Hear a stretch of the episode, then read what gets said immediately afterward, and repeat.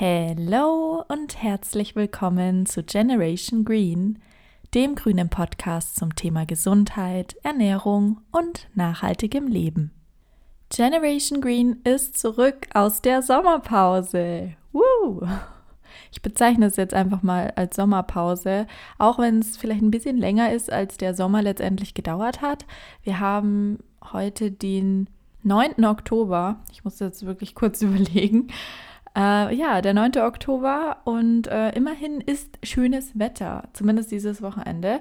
Ähm, das heißt, Ende der Sommerpause zählt schon noch. Also es hat noch nicht geschneit oder so. Alles gut. Willkommen zurück auf dem Podcast Generation Green. Ich freue mich, dass ihr wieder eingeschaltet habt und ich freue mich ganz besonders auf diese Folge heute, denn diese Folge wird sich um ein Thema drehen, was mit eins der kontroversesten aktuell aus ernährungsphysiologischer Sicht in der Gesellschaft, unter Medizinern, einfach unter Menschen wie dich und mich, wie du und ich. Ja, einfach in aller Munde ist und jeder hat so seine Meinung dazu. Es gibt unterschiedlichste Studien bzw. Aussagen zu diesem Thema. Und bei der Recherche zu diesem Thema ist mir auch aufgefallen, wie irreführend viele Titel von Untersuchungen dazu sind oder einfach Stellungnahmen. Denn wenn man tatsächlich die richtigen wissenschaftlichen Studien zu dem Thema ansieht, ist es eigentlich gar nicht so ein kontroverses Thema wie bei vielen Themen. Wenn man aber sich anschaut, was da draußen kursiert zu diesem Thema, ist es ähm, ja mal wieder so ein bisschen schade, dass es so viele irreführende und verwirrende Meinungen dazu gibt, dass ich absolut verstehen kann, dass viele da einfach ratlos sind und immer wieder die gleiche Frage hochkommt, nämlich was ist dran am Thema Fruit Fear, der Angst vor Fruchtzucker? Falls ich den Titel oder Themen in dieser Podcast-Folge öfter jetzt mal ein bisschen dramatisch spannungsaufbauender formuliere, liegt es daran, dass ich zurzeit selber wieder sehr, sehr viel im Podcast-Stimmung bin. Deswegen jetzt auch mit meinem eigenen Podcast wieder voller Energie weitermache. Und in den letzten Tagen, mittlerweile Wochen wahrscheinlich, ähm, den Podcast Mord auf Ex mit einer Begeisterung höre also sämtliche True Crime Folgen mittlerweile von den beiden Podcasterinnen Lynn und Leo auswendig kenne. Nein, soweit ist es noch nicht. Aber zumindest bin ich so total drinnen im, ja, so ein bisschen True Crime und spannenden und mysteriösen Mord, Verbrechen Podcast und diese Stimmung überträgt sich so ein bisschen auf das heutige Thema, äh, weil es hier auch so ein bisschen um diese mysteriöse Angst gehen soll. Es wird hier natürlich keine Folge rund um Verbrechen und Mord und sonst was gehen. Aber es ist schon erstaunlich, dass bei dem Thema Fruchtzucker wirklich einige Leute bzw. die Gesellschaft, die Medien diese Angst pushen und es mittlerweile tatsächlich dieses Wort Fruit Fear dafür auch wirklich gibt. Und ich möchte einfach mal heute ein bisschen mit euch untersuchen, was steckt eigentlich dahinter? Was sind die Hintergründe? Was sind wissenschaftliche Studien zu dem Thema? Und ist diese Angst eigentlich begründet vor dem bösen Fragezeichen Fruchtzucker? Viel Spaß bei der Folge. Wir erleben seit Jahrzehnten ein Phänomen in der Gesellschaft rund ums Thema Volkskrankheiten nämlich Diabetes, Übergewicht, Viren, Pilze, Krebs und andere Krankheiten. Und einer der Hauptgründe dafür ist mittlerweile fast jedem bekannt, nämlich die starke Industrialisierung von Lebensmitteln. Das bedeutet eine sehr, sehr hohe industrielle Verarbeitung, viel Zusatzstoffe, Konservierungsstoffe und unter anderem großes, großes Problem Zucker. Das ist zumindest das, was überall kommuniziert wird und was zu einem gewissen Grad auch korrekt ist. In welchem Ausmaß das korrekt ist, da kommen wir gleich drauf.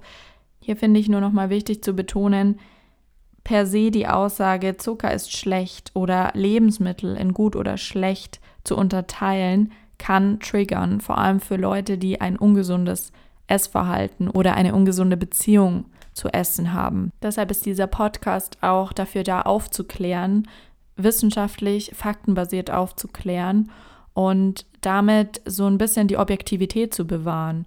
Also Lebensmittel nicht per se subjektiv zu verteufeln und generell nicht nur Lebensmittel, sondern auf alle Themen neutral und sachlich zu blicken und keine Unterscheidung, keine zu starke Wertung abzugeben in Themen wie gut oder schlecht. Denn das kann sehr schnell, wie gesagt, zu einer ungesunden Beziehung führen, in dem Fall zu Essen.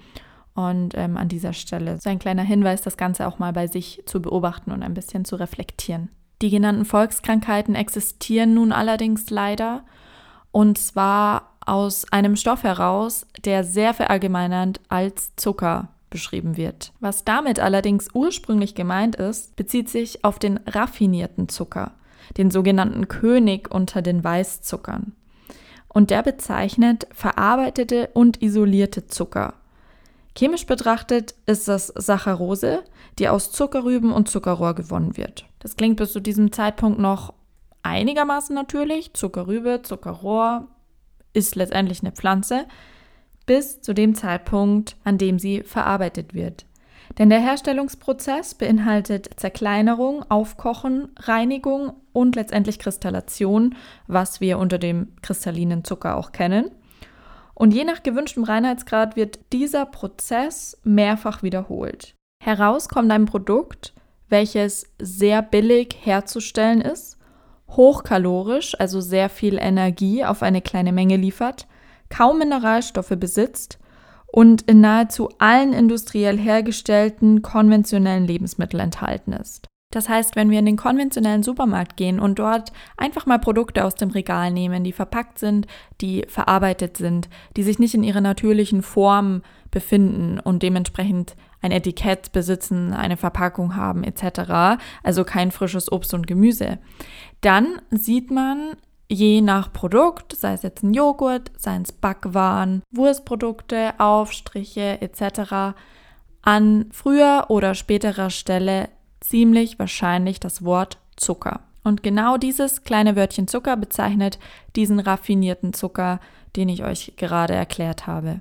Auch den weißen Kristallzucker, den viele zu Hause zum Backen verwenden, den man in der Backabteilung findet, stinknormaler Zucker in großen Anführungszeichen, aber es ist ein Produkt, was sehr, sehr normal in der Gesellschaft geworden ist, ist ein raffinierter Zucker. Wie sieht es nun mit Fructose aus, also dem Fruchtzucker, um den es sich heute dreht? Fructose ist ein Monosaccharid, rein chemisch betrachtet, und zählt zu den Kohlenhydraten. In der Natur kommt die Fructose ausschließlich in reifen Früchten und Honig vor. Nun befinden wir uns aber oftmals, vor allem wenn wir im Supermarkt stehen, nicht mehr in der Natur. Und neben diesem natürlichen Fruchtzucker gibt es aus diesem Grund die hochkonzentrierte, industriell gewonnene Form dieses Einfachzuckers. Diese isolierte Fructose also der industriell hergestellte Fruchtzucker, hat eine doppelt so hohe Süßungskraft wie Glucose, der Standardvertreter der Einfachzucker. Eine vor allem beliebte und sehr verbreitete Form kommt hier aus den USA und anderen Ländern in Form des Mais-Sirups.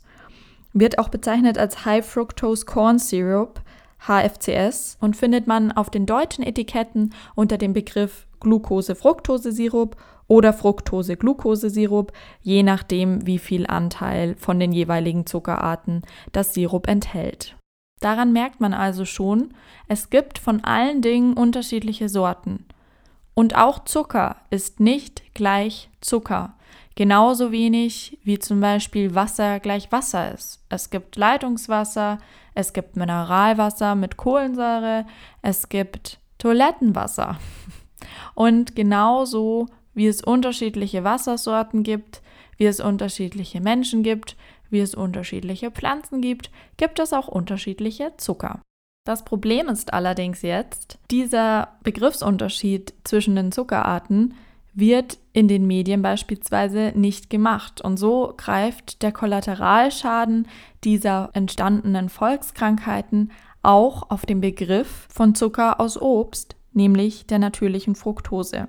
Und das ist unter anderem der Grund für den erschreckenden Einbruch von 40 Prozent des Fruchtverzehrs seit 2012 im Vergleich zum Jahr 2000. Diese Entwicklung kann man auch in Verbindung mit den Diättrends setzen, wo ja auch letztendlich genau das gemacht wird. Es werden Begrifflichkeiten über einen Kamm geschert. Kalorien sind Kalorien. Zucker ist Zucker. Kohlenhydrate sind Kohlenhydrate. Fette sind Fette. Das Fett, was du isst, ist das Fett, was du trägst.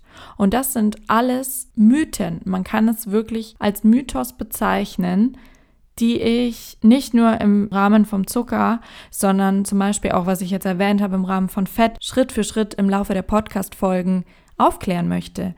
Denn daraus zeigt sich eine sehr, sehr ungesunde Entwicklung und ein sehr ungesundes Bild über die Lebensmittel bzw. ursprünglichen Nahrungsmittel, die uns zur Auswahl stehen in unserer täglichen Ernährung und unserer täglichen Entscheidung über das, was wir essen. Und auch ich komme aus einer Zeit, wo ich einen Apfel auf seine Kalorien und auf seinen Zucker beschränkt habe und gesagt habe, okay, Davon gibt es einen am Tag, dazu vielleicht noch eine Banane oder ein anderes Obststück, denn dann sind diese zwei Hände ja auch schon voll, die viele Ernährungsgesellschaften täglich empfehlen. Und darüber hinaus zu essen würde ja dann bedeuten, dass man an anderer Stelle seine Kalorien vielleicht einsparen muss. Oder sich denkt, Dafür esse ich dann lieber etwas anderes, etwas mit mehr Proteinen, etwas, was mich wirklich befriedigt nach einem langen, harten Arbeitstag, nach einem knackigen Workout. Jeder hat so seine andere Alltagsbewältigung.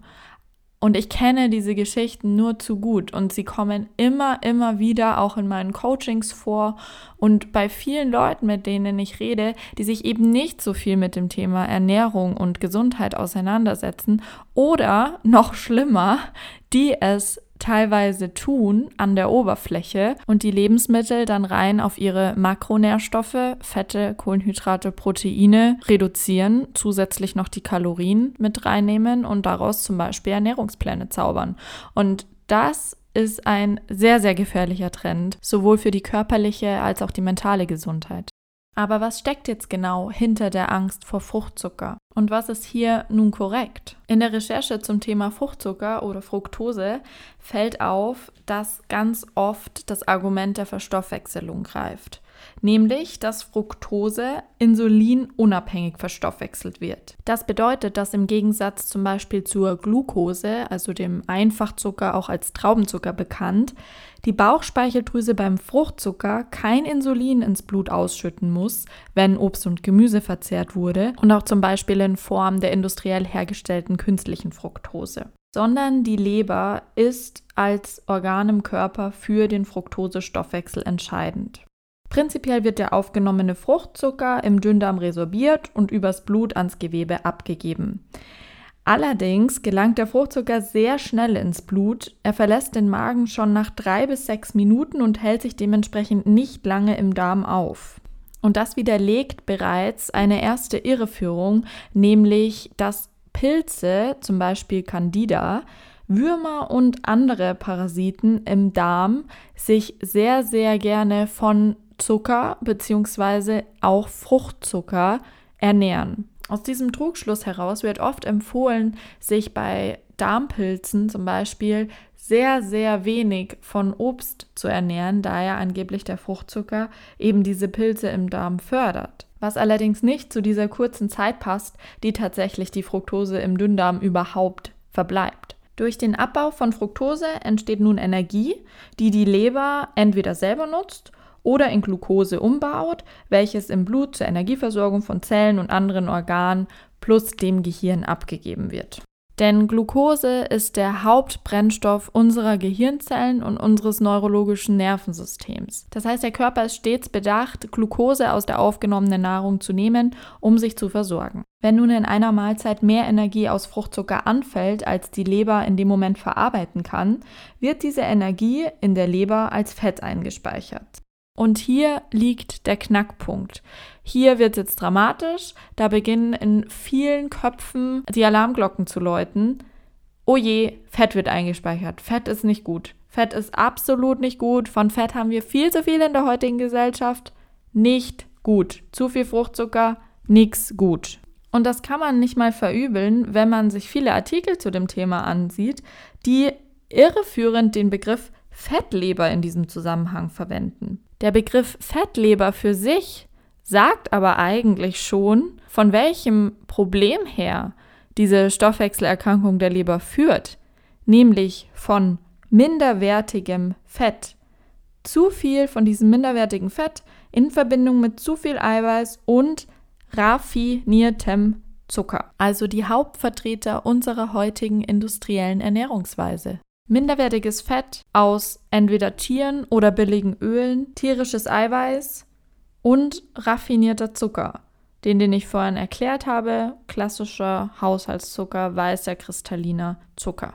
Problem wiederum an der Sache, diese kleinen, aber feinen Adjektive wie raffiniert und minderwertig werden in den meisten Köpfen gestrichen und stehen bleibt Fett, Eiweiß, Zucker. Eiweiß ist so eine Sache, die wird nach wie vor sehr stark in den Himmel gehoben, weil von Eiweiß baut man ja Muskeln auf. Punkt, Punkt, Punkt, lasse ich jetzt mal so stehen. Und Zucker ist ja auch dann Fruchtzucker. Mit dem kleinen, aber feinen Unterschied, dass 100 Pfund, also 50 Kilogramm raffinierter Zucker, ungefähr mehreren tausend Pfund Obst, also ungefähr mehr als 500 Kilogramm, das heißt das Zehnfache an natürlichem Zucker aus Obst entspricht. Das heißt, ein Pfund Obst ist nicht gleich ein Pfund Zucker. Ein Pfund Zucker ist ein Pfund Zucker. So treffend formuliert es zum Beispiel Anthony William, ein medizinisches Medium und mehrfacher Autor, in seinem Buch Mediale Medizin. Ziemlich treffend, wie ich finde. Er sagt auch, ein Pfund Obst ist eine einzigartige Mischung aus lebensspendenden, lebensrettenden und lebenserhaltenden Phytonährstoffen und Chemikalien, die Krankheiten aufhalten und die Langlebigkeit begünstigen. Obst bedeutet lebendiges Wasser, Mineralstoffe, Vitamine, Eiweiß, Fett, Fett, oh Gott, Nährstoffe, Fruchtfleisch, Ballaststoffe, Antioxidantien und krankheitsabwehrendes Pektin und nur einen Bruchteil Zucker. Zitat Ende. Und ich möchte noch hinzufügen, dieser Bruchteil Zucker, der nichts mit dem verteufelten Begriff des Industriezuckers gemein hat, welcher von der Gesellschaft und den Medien unter einen Hut gesteckt wird. Aber was super wichtig in diesem Zusammenhang zu beachten ist, der Unterschied zwischen Industriezucker, zwischen isolierter Glucose und isolierter Fructose und dem natürlichen Zucker aus Früchten liegt in der jeweiligen Konzentration. Also welchen Anteil hat der Zucker überhaupt am gesamten Produkt? Er liegt in den Begleitstoffen, sprich Mineralstoffen, Vitaminen zum Beispiel. Und der Unterschied liegt in der Verarbeitung und Zubereitung. Das heißt, wie stark wird das Produkt in seiner natürlichen Form verändert? Wie viel wird es zerkleinert? Wie stark wird es erhitzt? Wie oft wird es nach links und rechts gedreht, geschält, gereinigt? Wie viel wird maschinell noch an diesem Produkt getan, bevor es letztendlich im Supermarkt bei uns landet und dann in unserem Körper. Wie viel kann unser Körper also noch daraus ziehen? Und wenn man dieser Frage nachgeht, landet man bei dem Begriff Whole Foods, also das ganze Lebensmittel. Und beim Thema Fruchtzucker ist es natürlicherweise das ganze Obst mit seinem ballaststoffreichen Fruchtfleisch, seinem lebendigen Wasser und seinen Mineralstoffen. Wobei der Zucker, der Fruchtzucker, mit den Polyphenolen und Antioxidantien verbunden wird. Mit den sekundären Pflanzenstoffen und Ballaststoffen. Und den Begriff Antioxidantien kennt ihr vermutlich, entweder aus meinem Podcast zum Beispiel in der Folge über das Immunsystem oder aber er ist mittlerweile auch schon ein ja, kleiner Marketingbegriff geworden. Antioxidantien verhindern letztendlich den Oxidations-, also Alterungsprozess der Zellen und wirken zusätzlich antikanzerogen, also krebshemmend und zerstören Viren und Bakterien, gelten daher also als wirkliche Kraftpakete für den Organismus. Und diese Wichtigkeit von Whole Foods, also Lebensmitteln als Ganzes zu verzehren und nicht in ihrer verarbeiteten Form, bei Obst beispielsweise auch in Form von Fruchtsäften oder Smoothies, da komme ich später auch noch drauf, wenn wir über den Verzehr sprechen. Aber auch in anderen Lebensmittelbereichen, wie zum Beispiel Marmelade, Aufstriche, Mousse, Ketchup sämtliche konzentrierte Formen von ursprünglichen Naturprodukten lassen sich natürlich in einer viel größeren Menge in einer sehr, sehr kurzen Zeit verzehren im Vergleich zu ihrer ganzen Form als Lebensmittel, wie zum Beispiel natürliches Obst und Gemüse. Und diese Bedeutung von Whole Foods unterstreicht auch wiederum diesen Irrtum der Verstoffwechselung, den ich vorher angesprochen habe, dass angeblich eine Fettleber entstehen kann, wenn man zu viel Fruchtzucker zu sich nimmt. Das trifft auf isolierte Fructose, auf minderwertige Lebensmittel in Verbindung eben mit diesen minderwertigen Fetten und Eiweißen zu. Ja, das kann passieren. Wenn man aber das Obst und Gemüse in seiner ganzen Form betrachtet, kann das den Energiebedarf und den Bedarf an inhaltlichen Nährstoffen der Leber gar nicht so schnell überfordern, weil man davon rein vom Volumen her gar nicht so viel essen kann, als dass dann nicht das Sättigungsgefühl dazwischen kommt und sagt, hey, stopp, hier ist mein Magen nun voll. Ja, betrachtet euch das ganz einfach an dem Beispiel ganzer Apfel versus Apfelmus.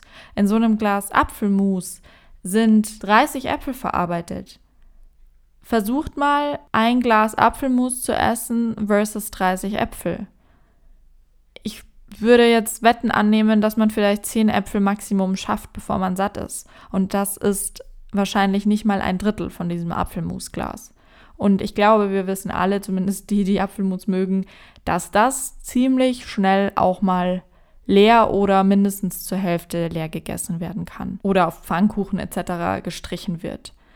Das ist total einfach machbar. Und wenn dann zusätzlich hier noch der industrielle Zucker on top kommt, was zum Beispiel bei Apfelmus der Fall ist, dann kann dadurch die Leber durchaus in großen Mengen negativ beeinflusst werden. Das ist genauso der Fall bei den Sirupen, bei vielen Dicksäften, wie zum Beispiel auch Agavendicksaft oder dem zugesetzten Fruchtzucker in Softdrinks, Süßwaren und anderen Nahrungsmitteln, wie vorhin bereits erläutert.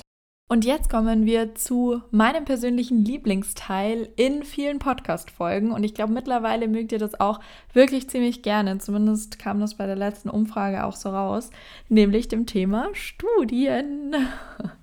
Ich habe ja schon mal gesagt und ich predige immer wieder, ich bin ein absoluter Fan von wissenschaftlichen Studien, weil behaupten kann man viel, man hat auch viele Meinungen, es gibt auch ganz, ganz viele verschiedene Meinungen und Ansichten, aber dort, wo Meinungen im Idealfall komplett ausgegrenzt werden, ist beim Thema wissenschaftliche Studien, durchgeführt von renommierten Forschungsinstituten. Und ich möchte euch ein paar dieser Studien vorstellen und tatsächlich heute auch mal so eine kleine Lesung machen aus Studien, die ich sehr, sehr eindrucksvoll finde und die das Thema von Fruchtzucker, der Angst vor Fruchtzucker und Experimenten zu diesem Thema zur Wirkung im menschlichen Organismus näher beleuchten. Denn die überwältigende Mehrheit der Studien beweist, Obst macht weder dick noch begünstigt es die Entstehung von Stoffwechselerkrankungen oder einer nicht-alkoholischen Fettleber, die ich vorhin angesprochen habe. Im Gegenteil belegen die Studien zahlreiche protektive Wirkungen,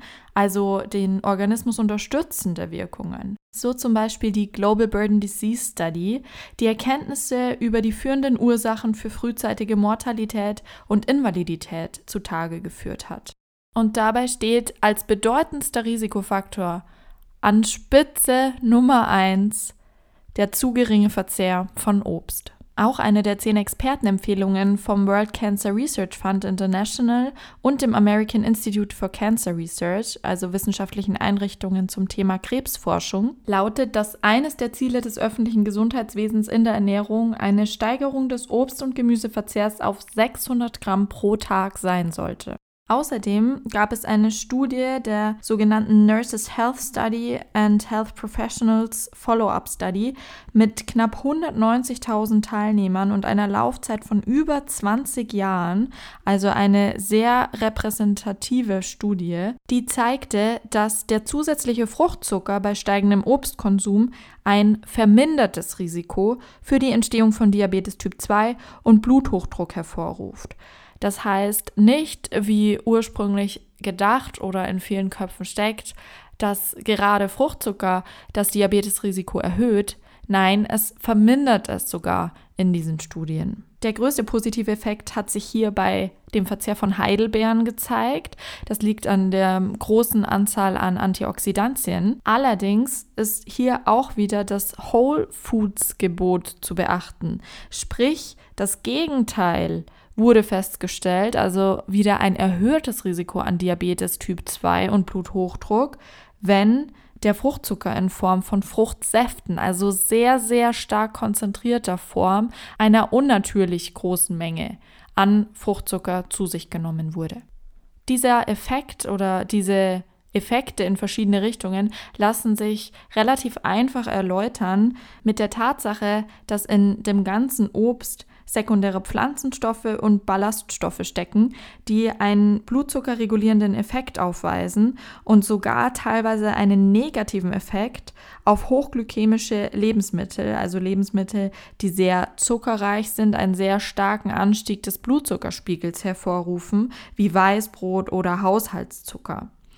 Und beispielsweise Fruchtsäfte können diesen Effekt nicht hervorrufen, da sie ja durch die starke Verarbeitung gar nicht mehr diese Ballaststoffe und die sekundären Pflanzenstoffe enthalten, da diese beim Hochleistungsmixen für das Pürieren dieser Fruchtsäfte zerstört werden. Und diese Beobachtung widerspricht einfach dem Glauben vieler Personen, dass Zucker per se in jeder Form abträglich, also negativ auf die Gesundheit wirkt und man deshalb auch Früchte nur in sehr moderaten Mengen oder gar nicht essen sollte. Dieser Effekt wird auch nochmal sehr anschaulich in weiteren Untersuchungen belegt, wo man die Wirkung unterschiedlicher hochglykämischer Lebensmittel auf den Blutzuckerspiegel mit oder ohne den gleichzeitigen Verzehr von unterschiedlichen Sorten an Beeren gemessen hat.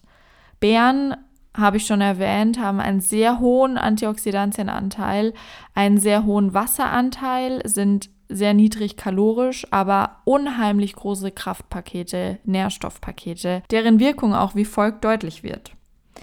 In einer Untersuchung mit zwei Gruppen erhielt eine Gruppe eine Testmahlzeit aus 150 Gramm gemischten Beeren.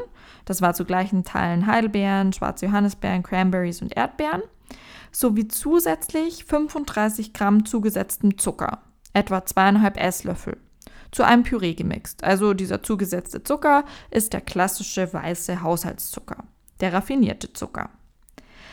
Die andere Gruppe erhielt hingegen die gleiche Menge an den zweieinhalb Esslöffel zugesetzten Zucker, also die 35 Gramm, sowie dieselbe Menge an Glucose und Fructose, welche die erste Gruppe in Form von den 150 Gramm gemischten Beeren erhielt.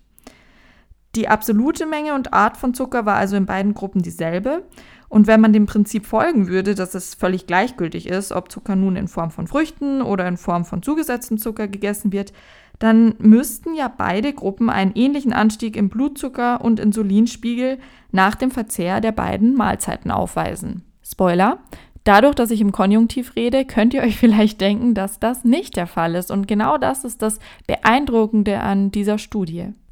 Denn tatsächlich konnte die Untersuchung zeigen, dass trotz der gleichen Art und Gesamtmenge an Zucker der Blutzucker- und Insulinanstieg der Bärenzuckergruppe innerhalb der ersten 30 Minuten signifikant geringer ausfiel als jener der anderen Gruppe mit der reinen Zuckermahlzeit und dass der rapide Abfall des Blutzuckerspiegels, welchen man für gewöhnlich nach dem Verzehr von hochglykämischen Lebensmitteln wie Zucker verzeichnet, in der Bärenzuckergruppe wesentlich weniger stark ausgefallen ist. Nach 90 Minuten landete der anfangs stärker erhöhte Blutzuckerspiegel der reinen Zuckergruppe sogar unter den Ausgangswert vor dem Verzehr des Zuckers was auf eine Unterzuckerung des Probanden schließen lässt. Und was auch zum Beispiel das Gefährliche und ähm, ja, das Risikofördernde für Diabetes ist. Dieser unregelmäßige Blutzuckerspiegelanstieg, den die Organe, in dem Fall zum Beispiel die Bauchspeicheldrüse, ja abfangen müssen und die ständig neue Signale, neue Hormone aussenden müssen, um diesen Blutzuckerspiegelanstieg bewältigen zu können. In der Bärenzuckergruppe fiel der Blutzuckerspiegel während der gesamten Laufzeit trotz der 35 Gramm zugesetzten Zucker nie unter das Ausgangsniveau. Das für sich genommen ist schon ziemlich beeindruckend und zeigt, dass es durchaus einen Unterschied zwischen Zuckerarten gibt, dass Zucker nicht gleich Zucker ist und dass Früchte und vor allem Beeren eine enorm positive Wirkung auf den Organismus haben.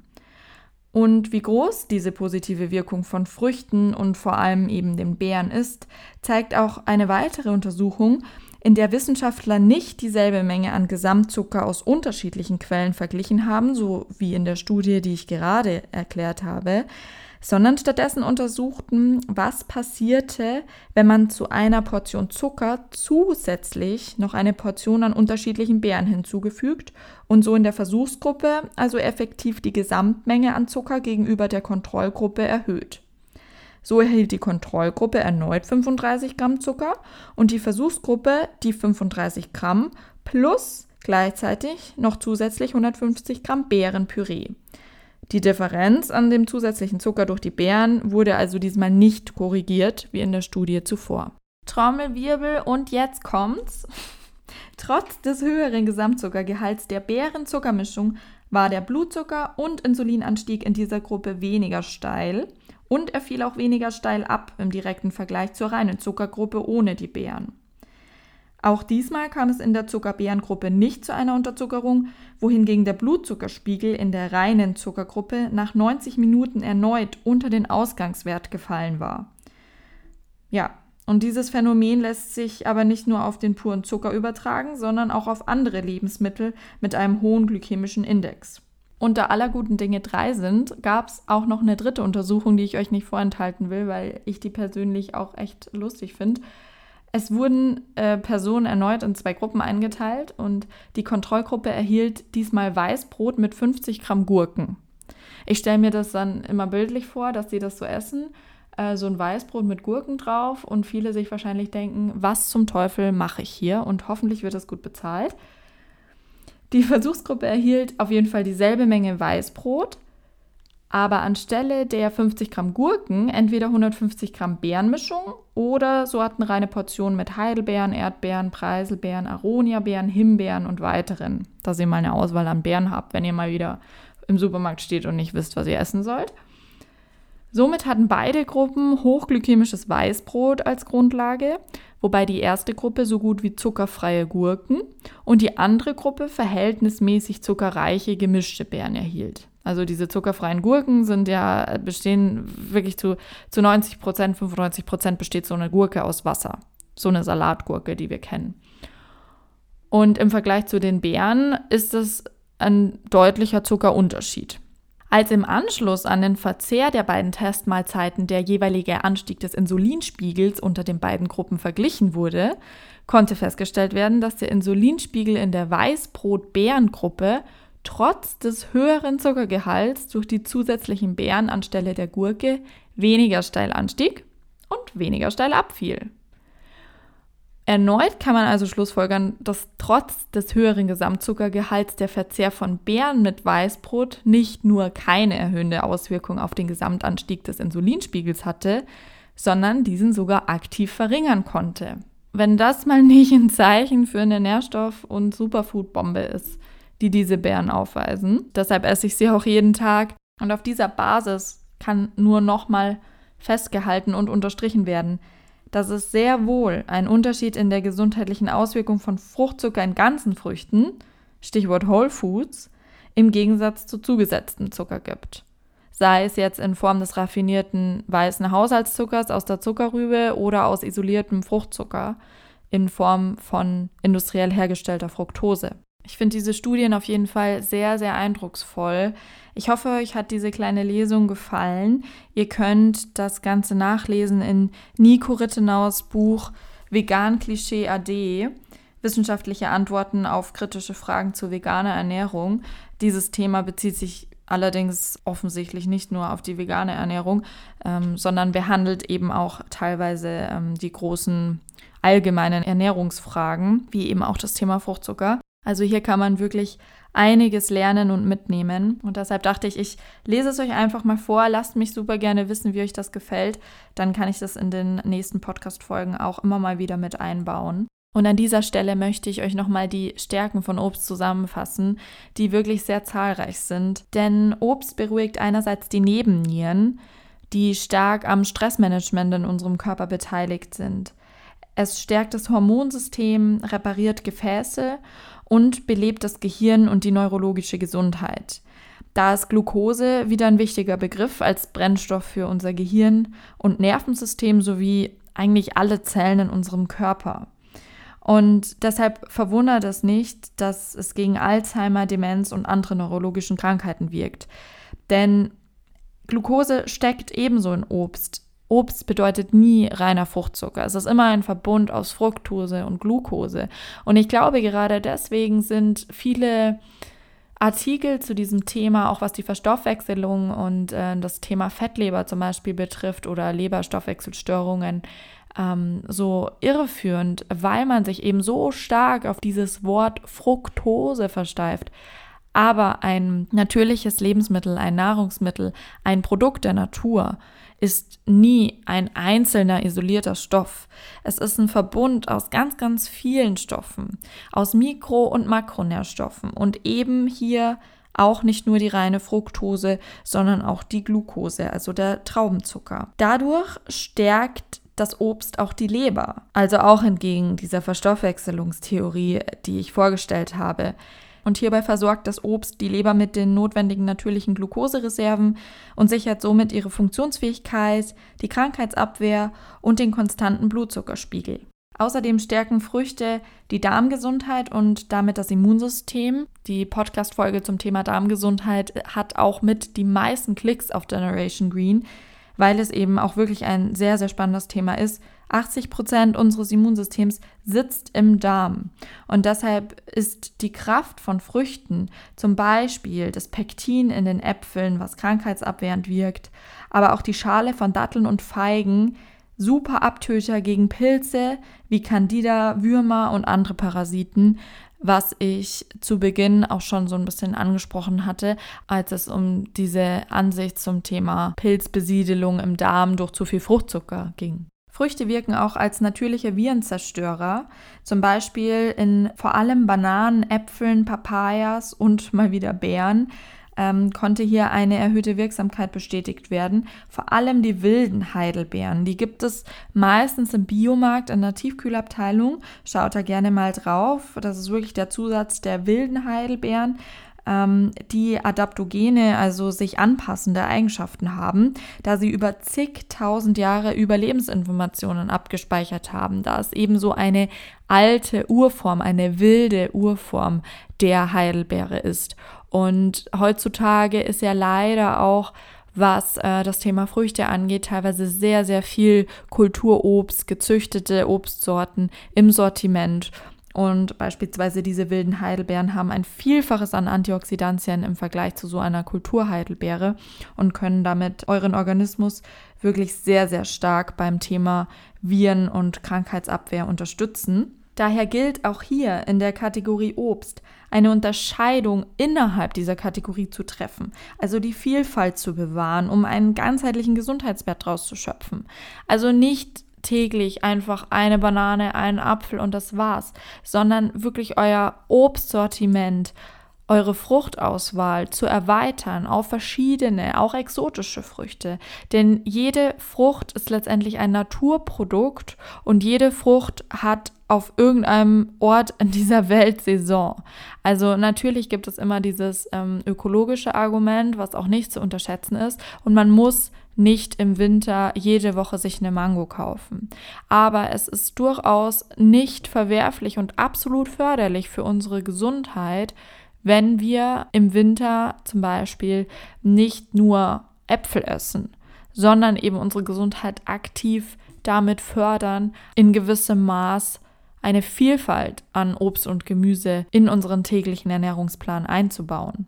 Letztendlich bedeutet ein steigender Obstverzehr eine Senkung der Gesamtsterblichkeit, der koronaren Herzerkrankungen, Schlaganfälle, Brust- und Magenkrebs, Adipositas und die Senkung des LDL-Cholesterinspiegels, also dem Cholesterinwert, der für viele der Volkskrankheiten verantwortlich ist.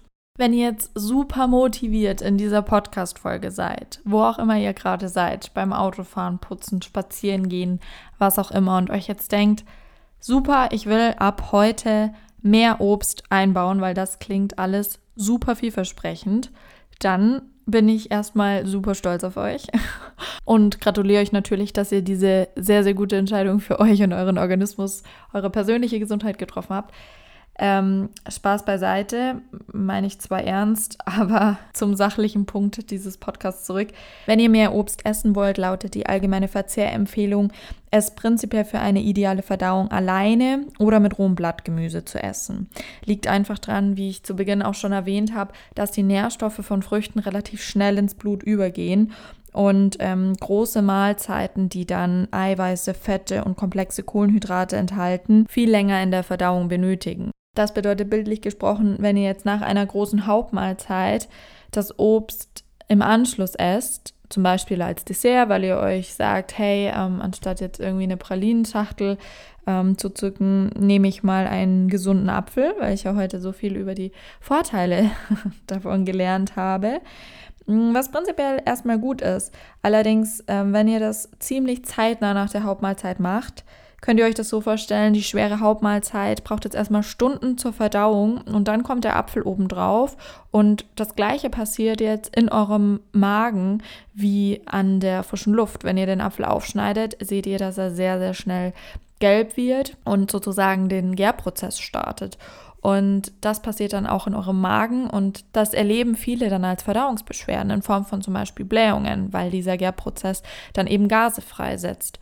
Ähm, das bedeutet, dass ihr idealerweise eine Stunde Zeit dazwischen lassen solltet, bevor ihr Obst als Dessert esst, aber im Idealfall eben vor einer Mahlzeit oder im zeitlichen Abstand als Zwischensnack zu den Hauptmahlzeiten. Solltet ihr nun keinerlei Verdauungsbeschwerden verspüren, wenn ihr Obst zu den Hauptmahlzeiten einnehmt oder es wird auch alternativ bei einer Malabsorption, also einer verschlechterten Aufnahme von Fruchtzucker, empfohlen, könnt ihr das Obst in Verbindung mit Glucose, Fett und Proteinen, also einer nährstoffgemischten Mahlzeit zu euch nehmen. Denn diese Nährstoffe dienen als Transporternährstoffe und erleichtern einfach die Aufnahme von Fruchtzucker, wie zum Beispiel die Verstoffwechselung in der Leber. An dieser Stelle sei aber auch gesagt, die Empfehlungen betreffen natürlich generell auch im Podcast, egal welches Thema ich anspreche, den gesunden Körper. Das bedeutet einen normal durchschnittlichen, gesunden Menschen. Und wenn ihr beispielsweise eine Malabsorption, also eine Art von Fructoseunverträglichkeit besitzt, dann hat das meistens, so wie eigentlich alle Unverträglichkeiten und Allergien, eine andere gesundheitliche Ursache. Also in dem Fall von der Unverträglichkeit eine nicht natürliche Darmschwäche. Denn wie gesagt, 80 Prozent des Immunsystems sitzt im Darm und meistens liegt das Problem dort und sollte dann entsprechend vom Heilpraktiker, Mediziner über einen Stuhltest zum Beispiel dann näher untersucht werden. Zusammenfassend lässt sich also zum Thema Food Fear, Angst vor Fruchtzucker und was steckt dahinter sagen, isolierte Fructose und unnatürlich große Mengen an nicht ganzem Obst, also stark zerkleinerten, pürierten, musigen, saftiger Form an Obst, zum Beispiel eben stark konzentrierte Fruchtsäfte, Sirupe etc. Also der dicht konzentrierte Fruchtzucker und die fehlenden Ballaststoffe führen zu einer Steigerung vom Blutzucker- und Insulinspiegel, einem fehlenden Sättigungseffekt, einer erhöhten Kalorienaufnahme und einer Aufnahme dieses Fruchtzuckers in einer sehr, sehr kurzen, unnatürlichen Zeit und dementsprechend dann zu Übergewicht und anderen Krankheiten wie Diabetes, Viren, Pilzen und letztendlich auch Krebs. Die Devise lautet also, bevorzugt immer das ganze Obst und esst von diesem ganzen Obst so viel, wie ihr möchtet. Früchte sind die Süßigkeiten der Natur. Sie sind Energiespender, sie helfen euch bei der Krankheitsabwehr und sie sind super lecker und erfrischend. Und ihr könnt euch an ganzem Obst nicht auf einmal gesundheitsschädlich überessen, wenn ihr es eben in seiner ganzen Form esst, entsprechend gut kaut, denn auch durch das Kauen wird schon der Verdauungsprozess angeregt und euer Körper wird optimal mit Nährstoffen versorgt und wird euch das auch in eurer Gesundheit, in eurem Wohlbefinden und in eurer Leistungsfähigkeit widerspiegeln. Es gibt auch beispielsweise die Möglichkeit, anstatt einem Schokoriegel vielleicht nicht einen frischen Apfel, aber ein Trockenobst zu sich zu nehmen. Getrocknete Datteln, Feigen, Aprikosen, Pflaumen. Und da werdet ihr merken, das ist schon eine Art des stärker konzentrierten Fruchtzuckers trotzdem noch in einer natürlichen und sehr unbehandelten Form. Und von denen braucht man dann auch nicht zwei Hände voll, sondern da reichen dann zwei, drei Stücke, denn das ist eine sehr, sehr intensive Süße und befriedigen dieses ja, Heißhungergefühl, dieses Verlangen des Körpers nach Zucker, nach einer anstrengenden Einheit, nach viel Denkprozess etc. Unser Gehirn versorgt sich primär über Glucose. Es eignet sich super als gesunder Magenfüller und was ich auch sehr, sehr gerne mache, ist in der Früh meine Haferflocken mit ganzen Früchten zu essen. Und da kommen meistens wirklich so mindestens drei Sorten Obst zum Einsatz in der Früh. Also ich esse ganz gerne vor meinem Müsli vielleicht noch eine Kiwi, die mag ich super gerne. Und im Müsli ist dann ein Apfel und eine Banane zum Beispiel. Oder ein Apfel und Minimum immer Beeren. Also bei mir ist wirklich Kiwi, Apfel und Beeren sind bei mir täglicher Begleiter. Und wie wir gelernt haben, die Beeren sollten auch wirklich auf täglicher Basis verzehrt werden, weil sie einfach so unheimliches Gesundheitspotenzial bergen. Und wenn ihr zum Frühstück nicht gerne Haferflocken esst, dann esst ihr eben das Stück Apfel, Kiwi, die Schüssel Beeren mit 150 Gramm vor eurem beispielsweise Brot in der Früh. Und wer sich schwer tut, das ganze ja Beeren im Supermarkt zu finden, kleiner Tipp, Tiefkühlbeeren, bevorzugt in Bioqualität, sind absolut lecker und enthalten im schockgefrosteten Zustand meistens sogar noch mehr Nährstoffe als die transportierten, in Anführungszeichen, frischen Beeren. Und man kann eben mit den wilden Heidelbeeren aus der Tiefkühltruhe sein Antioxidantienlevel nochmal um ein Vielfaches steigern. An zweiter Stelle, und das ist ein super hilfreicher Tipp für Leute, die sich sehr schwer tun, Gemüse und vor allem grünes Blattgemüse in ihre Ernährung zu integrieren und vielleicht auch einfach, ja, nicht super gerne äh, fünf Stücke Obst am Tag essen, Smoothies mit grünem Blattgemüse gemixt. Sollte auf keinen Fall 100% des ganzen Obstverzehrs am Tag ausmachen, aber ist vor allem für den Anfang ein guter Start, um mehr Obst und Gemüse in seine Ernährung zu integrieren. Smoothies im Mixer zum Beispiel Beeren mit Banane und Spinat ein bisschen Milch dazu, im Idealfall pflanzliche Milch, dann habt ihr auch keine entzündlichen oder Antibiotika, Herde, Tierleid etc. drinnen. Das ist super lecker, könnt ihr auch gerne Eiswürfel mit reinmachen, vor allem im Sommer sehr erfrischend. Hier auch beim Smoothie das Kauen nicht vergessen. Also selbst wenn wir jetzt zur dritten Stelle kommen, den Fruchtsäften, die wirklich an letzter Stelle in der Fruchtverzehrempfehlung stehen, selbst da am besten ist immer das Zeug im Mund zu kauen, auch wenn es flüssig ist. Aber mit diesem Kauprozess wird zum Beispiel die Kohlenhydratverdauung im Mund bereits angekurbelt und erleichtert euch und euren Organen im Körper, zum Beispiel der Bauchspeicheldrüse, was das Thema Zuckerverstoffwechselung angeht, die Arbeit sehr stark. An letzter Stelle die Fruchtsäfte, wie gesagt, weil sie eben eine sehr, sehr konzentrierte Form des Fruchtzuckers darstellen und ihr niemals in einem Aufwasch äh, 30 Orangen was auch immer ihr gerne für einen Saft trinkt, zu euch nehmen könnt und das auch eben gar nicht sollt. Also der Körper ist so natürlicherweise programmiert, dass er das in der Menge und Qualität in seinen Körper lässt, was auch gesund für ihn ist. Die Lebensmittelindustrie hat es leider geschafft, dass wir an diesem Mechanismus vorbeigetrickst werden mit Geschmacksverstärkern, mit Dopamin, das heißt Belohnungssystem anregenden Zusatzstoffen und eben auch mit sehr marketinggeprägten Säften, Smoothies, Pürees, Shakes, in welcher Form auch immer. Ähm, passt da auf, was ihr zu euch nehmt, ähm, vor allem was drinnen ist, wo es herkommt und bedenkt diese relativ einfache Faustregel. Whole Foods esst das ganze Lebensmittel, das natürliche Lebensmittel Eat the Rainbow, wie ich super gerne sage, esst den Regenbogen, gestaltet euch euren Teller so bunt wie möglich. Und ja, gebt eurem Körper so ein bisschen Zeit für die Umstellung. Seid offen und freut euch auf diese Veränderung, die da auf euch zukommt, wenn ihr vielleicht jetzt noch nicht wirklich viel Obst und Gemüse in euren Alltag integriert habt und ja, euch vielleicht sogar angesprochen fühlt bei dem Thema Angst vor Fruchtzucker. Ich hoffe, ich konnte euch da so ein bisschen die Augen öffnen in die Richtung, beziehungsweise euch Wissen mit an die Hand geben, euch inspirieren, egal was ihr daraus macht. Ich hoffe, ihr fandet die Folge interessant. Ich freue mich, wenn ihr beim nächsten Mal wieder einschaltet und drücke uns allen die Daumen, dass wir ab heute wieder im Podcast-Game sind. Jetzt kommt ja der kuschelige Winter und ähm, ja, es wird so ein bisschen ruhiger und ich glaube, man hat einfach mehr Zeit und Lust auf Podcasts. So geht es zumindest mir und das war auch so das Ergebnis der Umfrage, die ich auf Instagram dazu gemacht habe. Schaut dort auch immer gerne auf meinem Account vorbei, at SusiQ, steht auch in der Podcast-Beschreibung unten drin. Dort poste ich oft mal Umfragen, Abstimmungen, auch zum Podcast, aber rund um die Themen Gesundheit, Ernährung, Nachhaltigkeit. Und ja, dann bedanke ich mich ganz doll fürs Zuhören. Hoffe, euch geht's gut. Bleibt alle gesund und glücklich. Und bis zum nächsten Mal. Ciao, ciao.